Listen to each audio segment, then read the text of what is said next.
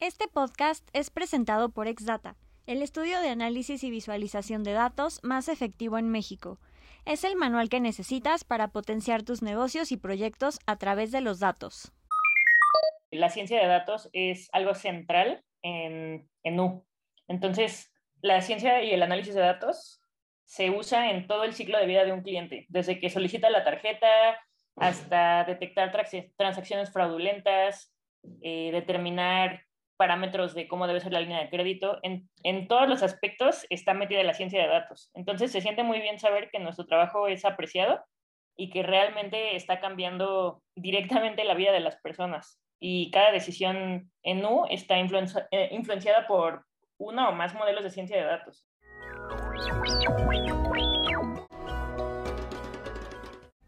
Hola, mi nombre es Lili Cuesta y te doy la bienvenida a DataShot tu dosis semanal de información sobre todo lo relacionado a los datos.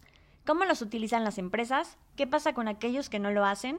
¿Cómo su uso puede impulsar tu estrategia de negocios? Y más. El día de hoy tengo como invitada a Mariana Blas. Mariana es Data Scientist en Nubank, México. Es pasante de la maestría en Ciencias Matemáticas de la UNAM y licenciada en Ciencias de la Tierra también por parte de la UNAM. Al finalizar su licenciatura, fue premiada con la medalla Gabino Barreda al mejor desempeño en su generación y obtuvo menciones honoríficas en los exámenes generales de mecánica analítica y teoría de las gráficas durante su maestría.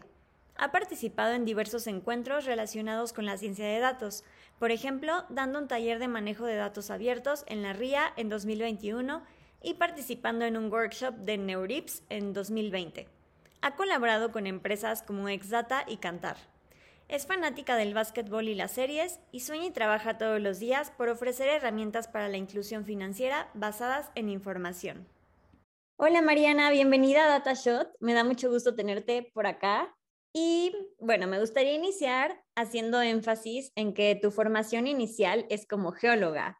Entonces, ¿dónde nace tu interés por convertirte en data scientist siendo dos ramas que parecerían alejadas? Pues mira, en realidad yo estudié ciencias de la Tierra, que justo es similar a geología, y la razón por la que empecé a meterme en el mundo de la ciencia de datos es porque durante mi licenciatura yo estuve en el área de ciencias espaciales y hice mi servicio social en el Instituto de Astronomía. Ahí mi servicio social consistía en clasificación de estrellas y estados evolutivos y todo eso, pero justo ahora las observaciones hacia el espacio ya no se hacen con telescopios eh, ópticos y que tú estés como registrando todo en una bitácora o algo así, ¿no? Sino que ya hay muchas cosas que están electrónicas.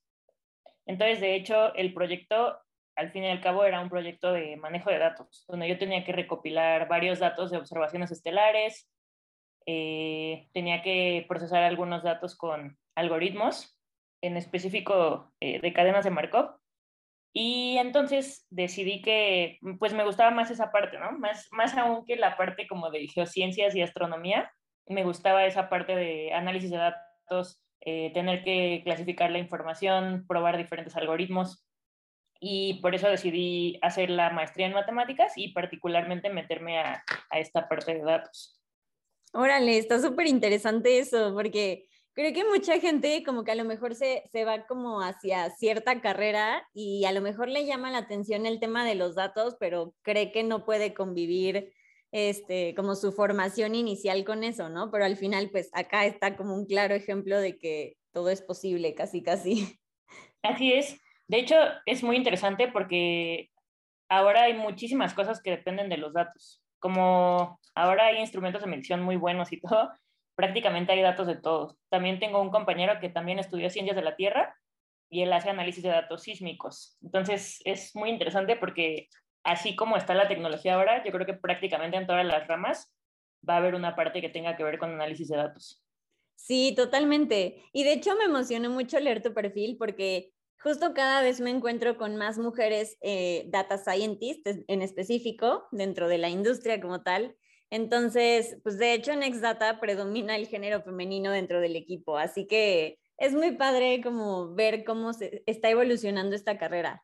Y bueno, pues igual platícanos de tu experiencia para llegar a esta área y si es que te enfrentaste a algún reto de género en especial en este camino. Pues yo creo que el reto de género que enfrenté principalmente fue que en general en todos los ambientes de matemáticas, tecnología, programación, predominan los hombres. Entonces, eso hace que, que una se sienta como el bicho raro, ¿no? Me tocó muchas veces en la universidad y posteriormente también en la maestría, que yo era la única mujer como en la sala del grupo de investigación, por ejemplo. En mi seminario de tesis eh, eran puros hombres, casi todos físicos, y yo, ¿no? Que estudié ciencias de la Tierra y que era mujer. Órale. Y eso, y eso siempre me hacía sentir, pues, rara, ¿no? Como, como que quizás yo no debía estar ahí. Nunca tuve alguna experiencia directamente donde alguien me dijera, así literalmente, no puedes estar aquí porque es mujer. Pero sí hay una sensación que está ahí todo el tiempo, de que, ¿por qué no hay más mujeres aquí? Y eso sí me ha tocado. Em, de hecho, ahora es padre porque en el trabajo también en NU hay pues una búsqueda directa de también contratar mujeres. Entonces, eso, eso está padre. Ahora sí tengo más mujeres en mi equipo y creo que sí genera un, un ambiente diferente a, no ser la única mujer del grupo. Sí, órale, qué padre. ¿Y qué consejo le darías a las mujeres que están interesadas en convertirse en data scientists? Pues les diría que en realidad tenemos las mismas capacidades que los hombres, que no es cierto eso de que los hombres tengan mayores habilidades matemáticas o lo que sea. Hay muchas mujeres muy talentosas, muchos hombres muy talentosos y también hay mujeres y hombres a los que no se les da las matemáticas y está bien también. Pero creo que buscaría que la gente se quite esos estereotipos de que las matemáticas se le dan mejor a los hombres o la programación se le da mejor a los hombres. No, hay, es cierto que hay una presencia masculina grande, pero también es cierto que habemos muchas mujeres que estamos llegando a estos espacios y yo espero que cada vez estos espacios también sean mucho más equitativos en las proporciones de género. Sí, totalmente de acuerdo. Y creo que también justo influye esa parte de que desde las mismas personas no se sienten como con la capacidad o a lo mejor es como, no, ese es un ambiente de hombres, como creencias antiguas, por así decirlo, y pues igual y tienen las habilidades y las aptitudes, pero no se atreven a dar ese paso, ¿no? Entonces creo que es interesante eh, que cada vez haya más apertura y más búsqueda por parte de, de las empresas también. Sí, así es. Y bueno, sabemos que las empresas que usan datos los utilizan por temas de relevancia y representación. Entonces, ¿qué significa ser data scientist dentro de la empresa tecnofinanciera más grande de América Latina, que es Nubank? Pues para mí ha sido una experiencia increíble, la verdad. Y la razón es porque la ciencia de datos es algo central en, en Nu. Entonces, la ciencia y el análisis de datos se usa en todo el ciclo de vida de un cliente, desde que solicita la tarjeta hasta detectar transacciones fraudulentas, eh, determinar parámetros de cómo debe ser la línea de crédito. En, en, todos los aspectos está metida la ciencia de datos. Entonces se siente muy bien saber que nuestro trabajo es apreciado y que realmente está cambiando directamente la vida de las personas. Y cada decisión en Nu está eh, influenciada por uno o más modelos de ciencia de datos. Entonces, yo creo que principalmente a mí se me hace muy padre como que tu trabajo de verdad esté influenciando tanto, ¿no? Porque pues es una empresa que se mueve a través de los datos. Sí, wow, totalmente. Y bueno, en Exdata somos agnósticos de la tecnología, así que ¿qué tan importante crees que es conocer múltiples tecnologías y disciplinas para ser efectiva en el ámbito de la ciencia de datos? Yo creo que es importante tener nociones eh, generales, digamos, de matemáticas, estadística y programación. Y en realidad muchas de las cosas que se hacen se pueden hacer independientemente de la tecnología o del lenguaje que estás trabajando, ¿no? O sea, hay gente que es muy buena en R, hay gente que es muy buena en Python, pero finalmente lo que pesa más, yo siento, es el conocimiento que está detrás de eso. Que ahora hay otra parte que es que es verdad que hay tecnologías que son mucho más eficientes para tratar con grandes volúmenes de datos. Por ejemplo, Spark. Y ahí sí ya yo diría que sí es importante ya con manejo de volúmenes muy grandes de datos, que sepas las tecnologías que hacen que, el análisis y la recuperación de esos datos sea lo más eficiente posible. Eh, esa sería la única limitante que yo veo. Digamos que para hacer ciencia de datos, no a gran escala, digamos volúmenes de millones de datos, eh, en realidad la tecnología, eh, no diría que es lo de menos, pero es más importante que uno tenga los fundamentos y que entienda realmente el problema que, que está haciendo. Claro, y entonces, ¿me podrías contar un poco acerca como de algunas actividades en concreto que se realicen como en esto que, que mencionabas, de que, por ejemplo, análisis de fraudes o algo así? ¿Cómo, ¿Cómo intervienen los datos en ese caso? Pues en realidad tenemos modelos de muchísimas cosas. Eh, o sea, casi todas las etapas del ciclo de vida de un cliente se ven afectados por eso. Ya muy en particular, Em, en realidad también la diversidad de trabajos que tiene un data scientist dentro de NU es, es bastante grande. Nosotros tenemos, por ejemplo, un feature store, que significa que para todos los modelos vamos a tener como un, un, lugar centralizado de donde podemos tomar las features para nuestros modelos y hay gente que se dedica nada más a esa infraestructura, ¿no? Eh, tenemos también monitoreo de las infraestructuras que captan, guardan y visualizan los datos antes y después de la aplicación de los modelos, porque también la, el monitoreo es muy importante para nosotros.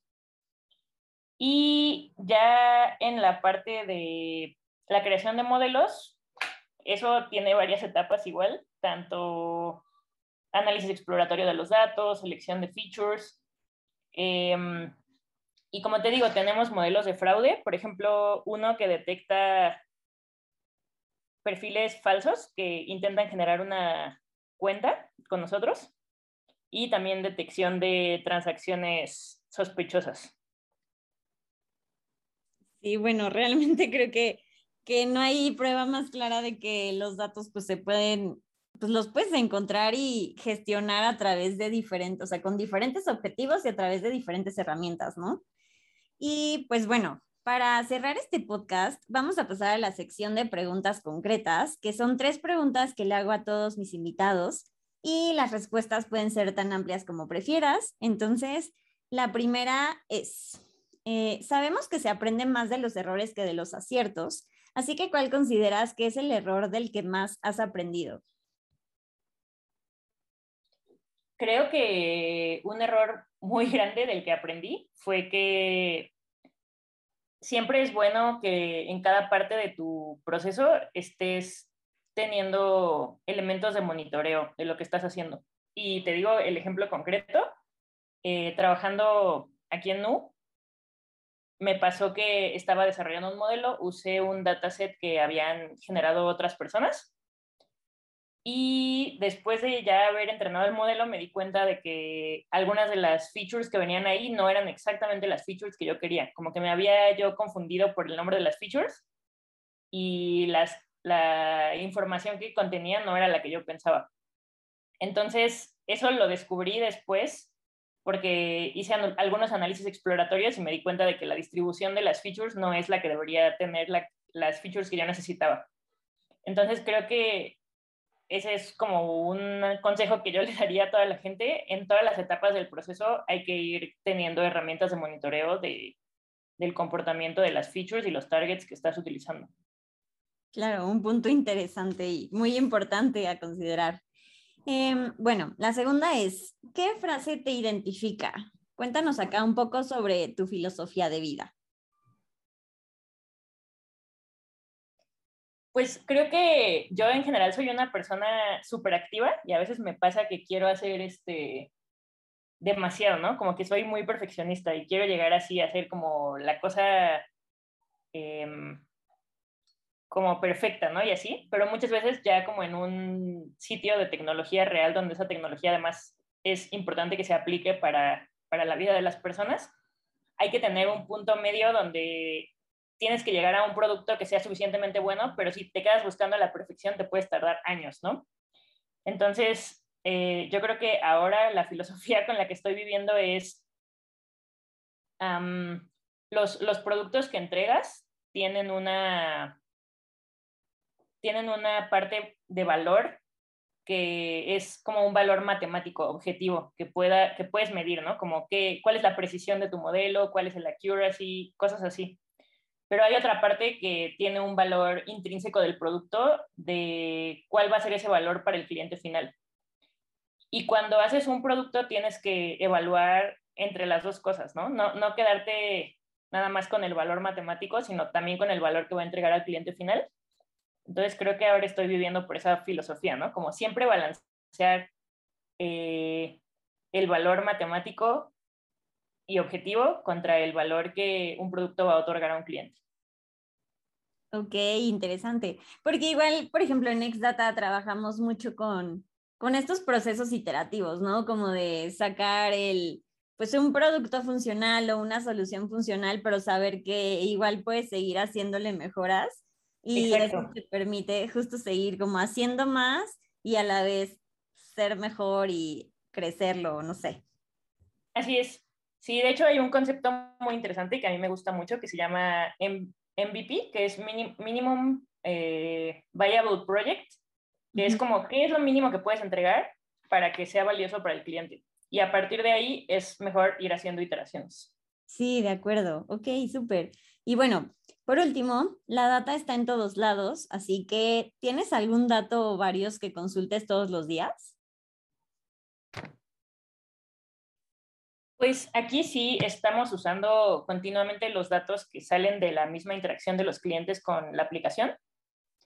Eh, fuera de datos internos, este, en realidad dentro del trabajo no he usado muchas más cosas, pero eh, digamos, como por fuera en mi tiempo libre, luego me gusta consultar los censos del INEGI y la información que viene por Agevias. Y luego salen cosas muy interesantes de ahí. El año pasado, de hecho, hice un proyecto relacionado con esos datos del INEGI y la presencia del COVID en varias entidades federativas. Qué padre. Pero, ¿y ahí en qué te enfocas? ¿O, o porque es como un interés, o sea, como un hobby o cómo lo podrías llamar? Pues yo creo que sí, yo creo que me quedó esa espinita, ¿no? De ciencias de la Tierra. y en realidad hay muchísimos datos abiertos del gobierno. Entonces es padre como saber cuántos datos abiertos hay. Y si esos datos además a mí me hacen un sentido geográfico, es muy interesante para mí consultarlos. Qué padre. Y eso es verdad, o sea, porque realmente existe muchísima información en Internet y muchas veces ni siquiera nos tomamos la molestia de, investigar o de ponernos a buscar y pues creo que nos, a todos nos serviría alguno de esos datos que están por ahí. Sí, así es. De hecho, el gobierno de México tiene su página de datos abiertos. Entonces ahí vienen muchísimas cosas, desde salud, ahora con lo de COVID, ahí venían reportados los casos diarios, eh, estos datos del censo, datos de igual encuestas que se hacen sobre salud y nutrición y un montón de cosas. Súper, sí, es verdad. Muy bien. Pues sí, que a quienes nos están escuchando que sepan que, que si se ponen a buscar como ese tipo de, de datos y esa información, ahí lo van a encontrar. Y bueno, eh, ¿tienes algo más que quieras agregar, Mariana? No, eso sería todo.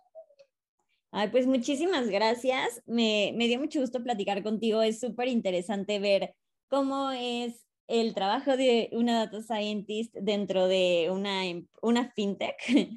Y pues bueno, ese es el objetivo de, de este espacio, ¿no? Que poco a poco vayamos conociendo cómo se implementa el análisis y el, la visualización de datos dentro de las diferentes industrias. Así es. Muchas gracias, Lilian. Si te gustó el episodio, compártelo con alguien. También sigue Datashot en Spotify y califícanos con 5 estrellas para que más personas nos encuentren y podamos tener nuevos invitados. Eso es todo por hoy. Yo soy Lili Cuesta y sigamos transformando datos en activos.